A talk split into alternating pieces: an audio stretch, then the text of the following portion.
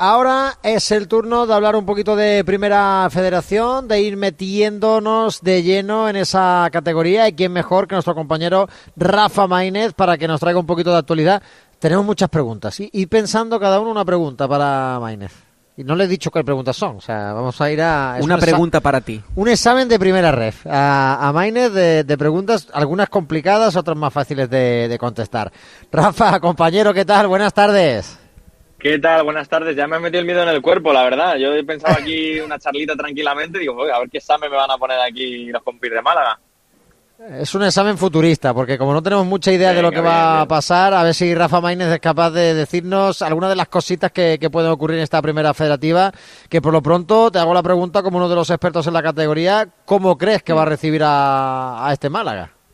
A ver, desde el punto de vista externo al Málaga, con ilusión. La gente tiene ganas de ver al Málaga, de ver la Rosaleda. Hay gente por eh, Cataluña, por Alicante, que están deseando que se vuelva a los grupos del año pasado para decir, oye, que me toque el Málaga, que tenga que ir a la Rosaleda, que venga aquí el, el mítico y equipo histórico de nuestro fútbol. Eh, al final es como entra, igual que cuando entró hace tres años el Depor, eh, la gente con expectación. Obviamente, para el malaguismo no. Eso es un, bueno, bajar después de 25 años al fútbol no profesional es una bueno, es una jodienda, de la expresión, pero para el resto de categoría, incluso para los que trabajamos a veces con la, con la competición de bronce, pues oye, es un aliciente, ¿no? Que esté el Málaga aquí.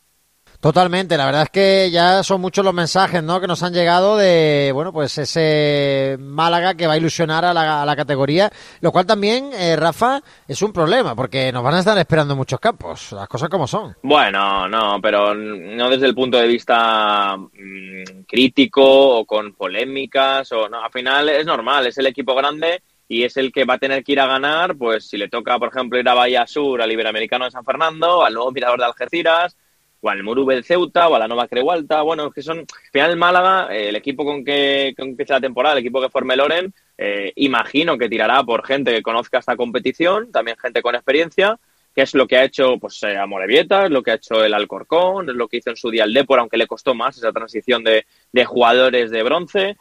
bueno, tiene que bajarse al barro, nunca mejor dicho, y, y competir en una competición que cada vez va a más pero que el Málaga tiene, por mucho que se hable de presupuestos, problemas institucionales, tiene músculo para, para hacer una gran plantilla, si no la mejor, top 3. Desde luego que con esos dos millones de euros, en el peor de los casos, te tiene que dar de sobra para, para ascender, ¿no? Lo hemos visto en algunos casos como esta campaña. El Racing de Ferrol no era ni mucho menos, Rafa, de los favoritos en cuanto a presupuesto, en cuanto a poder económico en esa primera federativa y lo han conseguido. Sí, es verdad que en el Racing de Ferrol hay que alabar una cosa. Eh, desde que llegó Cristóbal Parralo, ya hace tres años y medio, eh, no se han vuelto locos. La temporada pasada no consiguieron ascender y lejos de desmantelar el proyecto, lo reafirmaron. Mantuvieron su columna vertebral, hicieron dos o tres piezas. Eh, ahí gran trabajo de Carlos Mauricio en dirección deportiva. Mantuvieron a Parralo, confianza, paciencia. Y ese equipo ganador que la temporada pasada fue el único que hizo sombra al Racing de Santander y al Deport, pues este año con esa confianza pues eh, en los momentos complicados de la temporada, pues se han comido al Alcorcón, se han comido al Castilla, se han comido al Depor. Eh, tiene mucho mérito, pero claro, es que no todo es el músculo económico, luego hay que acertar con, con las piezas.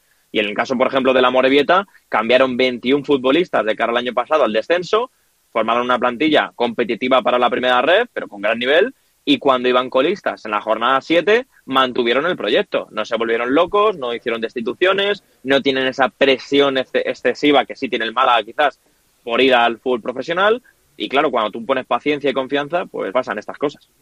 Sí, señor. Eh, Rafa, la pregunta del millón empieza ya. Esto era como la, eh, calentar motores. El prólogo, ¿no? Sí, esto era el prólogo. ¿Qué va a pasar con la categoría? Es decir, vamos a tener cuatro grupos, va a haber dos grupos, va a ser en diagonal eh, norte-sur, este-oeste, lo van a echar a suerte, piedra, papel o tijera, ¿qué va a pasar ahí? Mira, a estas alturas, a 30 de mayo a las 2 y 7 de la tarde, lo que es seguro es que la competición de bronce va a seguir así. O sea, va a seguir siendo primera federación. Se habló y se especuló hace unos meses con que podría volver a ser segunda B y hasta ahora va a ser primera federación y va a tener dos grupos.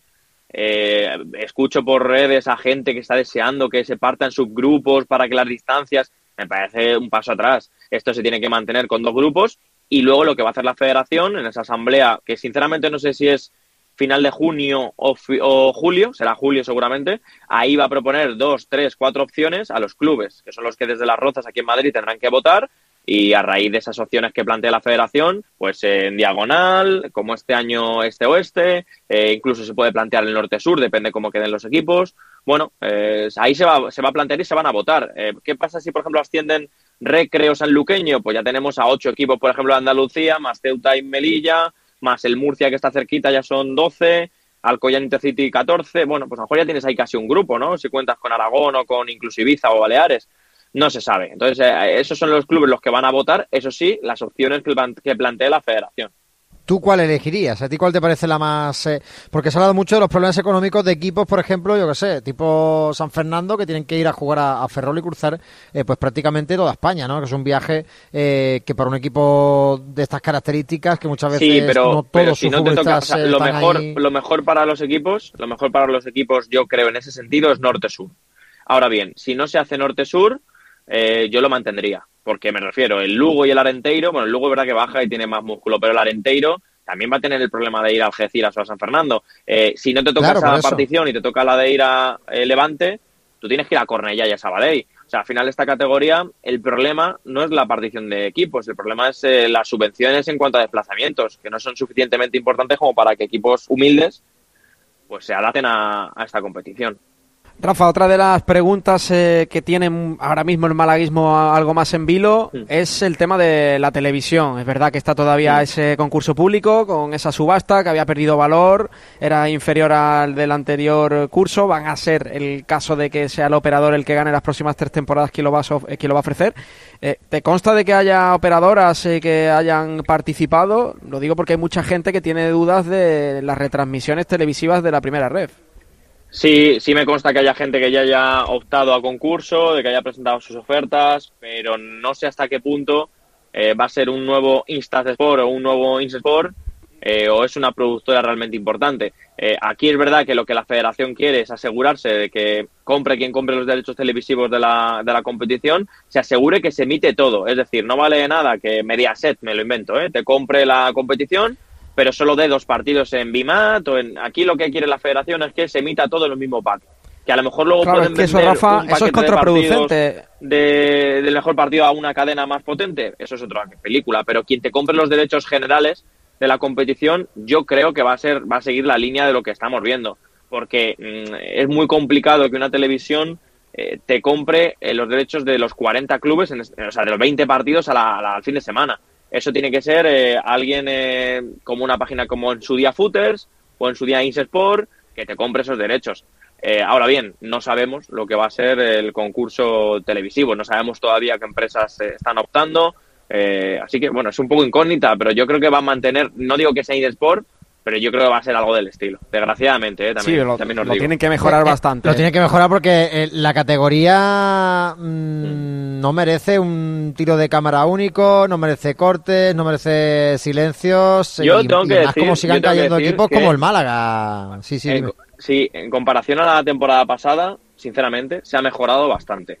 O sea, en comparación a lo que había el año pasado con Footers, este año es un poquito mejor. Se han mejorado incluso algunas narraciones. Es verdad que luego muchos narradores están en su casa narrando y tienen problemas de conexión, de micrófonos. Yo ahí sí, en cuanto a realización y en cuanto a apuesta por narraciones, apostaría realmente desde la federación para, para potenciar eso, para mejorar la calidad del sonido y para mejorar eso. Pero en cuanto a tiros de cámara, en cuanto a cortes, en mi opinión, ¿eh? yo he estado siguiendo todas las jornadas eh, y al igual que el año pasado el servicio era un poco peor, bueno, un poco bastante, este año ha mejorado. A mí no, yo no, tengo problemas. Yo, por ejemplo, yo no tengo problemas en cortes, en sonidos, salvo que algún partido puntual se corte.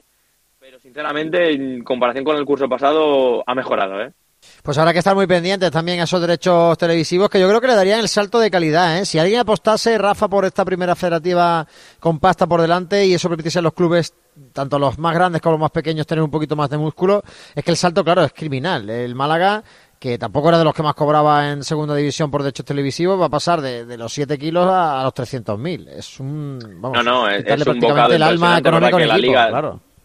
Liga a lo mejor te da un poquito, bueno, a lo mejor no, te da ayuda, ¿no? Por descender, pero es verdad que el bocado económico es importante. Por eso es muy importante qué equipo cree el Málaga este año y qué opciones tendrá de ascenso. Aquí al final te toque el equipo que te toque, tú haces un curso decente y bien para ser el Málaga y siendo primero asciendes. Es verdad que diciendo, diciéndolo así es muy fácil, pero, pero claro, es que aquí si te quedas dos, tres, cuatro años, el agujero puede ser más grande.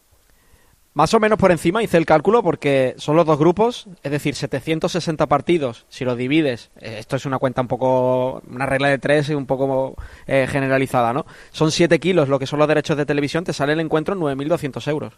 Tampoco es una calderilla para nosotros, me refiero para, marca. Me refiero, no, me refiero para las productoras potentes que quieran apostar por darle un mayor empaque televisivo a. Nosotros por lo pronto lo que hemos cerrado ya, Rafa, es el acuerdo con ¿Sí? un Motor aquí en las instalaciones de Juan Peña para que sus coches sean los que nos lleven y nos repartan por toda la por toda la geografía española, ¿eh? ha habido apretón de manos, ¿eh? Ha habido apretón de manos entre Antonio Jesús Merchan y, Juan Peña, así que si te hace falta algo también para viajar, ya sabes, pegas el toque que nosotros te lo gestionamos. Perfecto, ¿eh? Me, me vendrá bien, me vendrá bien, pero es verdad que en cuanto a televisión que decíais, yo creo que aquí hasta que en un futuro, si llega, esto se convierta en un grupo único, yo creo que no va a haber una gran televisión que va a apostar por esto, ¿eh? pero son todavía muchos equipos para que una televisión potente se comprometa a emitir todo. El día de mañana, ojalá que llegue, que esto en vez de dos grupos sea uno, eh, yo creo que ahí sí podrá ser como la tercera que vemos en otros países, ¿no? De ese grupo único en Inglaterra, eh, potente de 24 equipos, que yo creo que ahí sí podrá sí podrá ser atractivo para una televisión. Oye, Rafa, y nosotros hemos empezado ya a hacer informes. Eh, hemos puesto a mm. trabajar a Pedro Jiménez, nuestro compañero, y que le pase lo, que sea a Loren Juarros para que. ¿La has visto, no? Ya sé que tú estás pendiente de todo. A ti tienes una alerta eh, que cuando alguien pone primera ref en, redes sociales, en la red social que sea, a, Rafa Maínez se le ilumina algo en la casa. De hecho, el hashtag es primera ref y después Rafa Maínez. Las dos. pero, eh, pero estamos investigando, no sé, mm. nombrecitos, jugadores que tú dirías, oye, pues si yo estuviese ahí en el Málaga con Plaza en Mando, diría, esto hay que echarle un ojo. El mejor pues mira, está viendo algunos de los nombres que habéis puesto en el informe. Es verdad que es complicado, por ejemplo, que Pedro León, que tiene contrato en Murcia y está enamorado del Murcia, se vaya. Me cuesta creerlo. Eh, también depende de lo que ocurra con Quiles. Obviamente yo me lo traería. Además es, es onubense, es verdad que vuelva, está relativamente cerca, mm, lleva dos temporadas en el Depor impresionantes.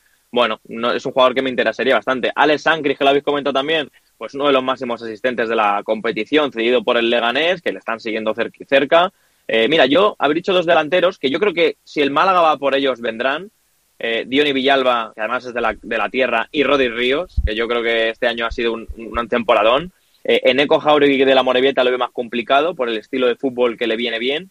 Y luego hay un chico que ha jugado en el Fuenlabrada este año, cedido también por el Leganés, que ha marcado bastante las diferencias, eh, pese a que el equipo fue labreño le ha costado, es Diego García, delantero, joven, sub-23 creo que es de hecho, eh, también puede ser interesante en ataque. Atrás habéis comentado algunos nombres que, claro, yo me traería sin pensar. Claro, ¿cuál es la complicación? Eh, aparte de los contratos, equipos que todavía están en, posibles ascensos. O sea, David Castro con el Racing de Ferrol muy mal se tiene que ver para que no se quede, ¿no? Yo creo que el Racing va a mantener a la mayoría de equipos. Eh, Íñigo Piña del Real Murcia es uno de los mejores centrales de la categoría, bueno, no, sería mala opción. Y luego, eh, claro, o sea, me refiero, hay, algunos nombres que para mí es complicado que salgan de sus equipos. Por ejemplo, Sergio Cubero yo creo que tampoco tendría problema en, salir en su caso, o Víctor García del Alcorcón para ese flanco derecho. Eh, no sé, estoy un poco repasando algunos nombres que habéis dado, pero claro, el Málaga puede optar a, en realidad, lo que quiera, salvo que entremos en amor por un club, como es el caso de Pedro León, pues es que puede optar a muchísimos futbolistas.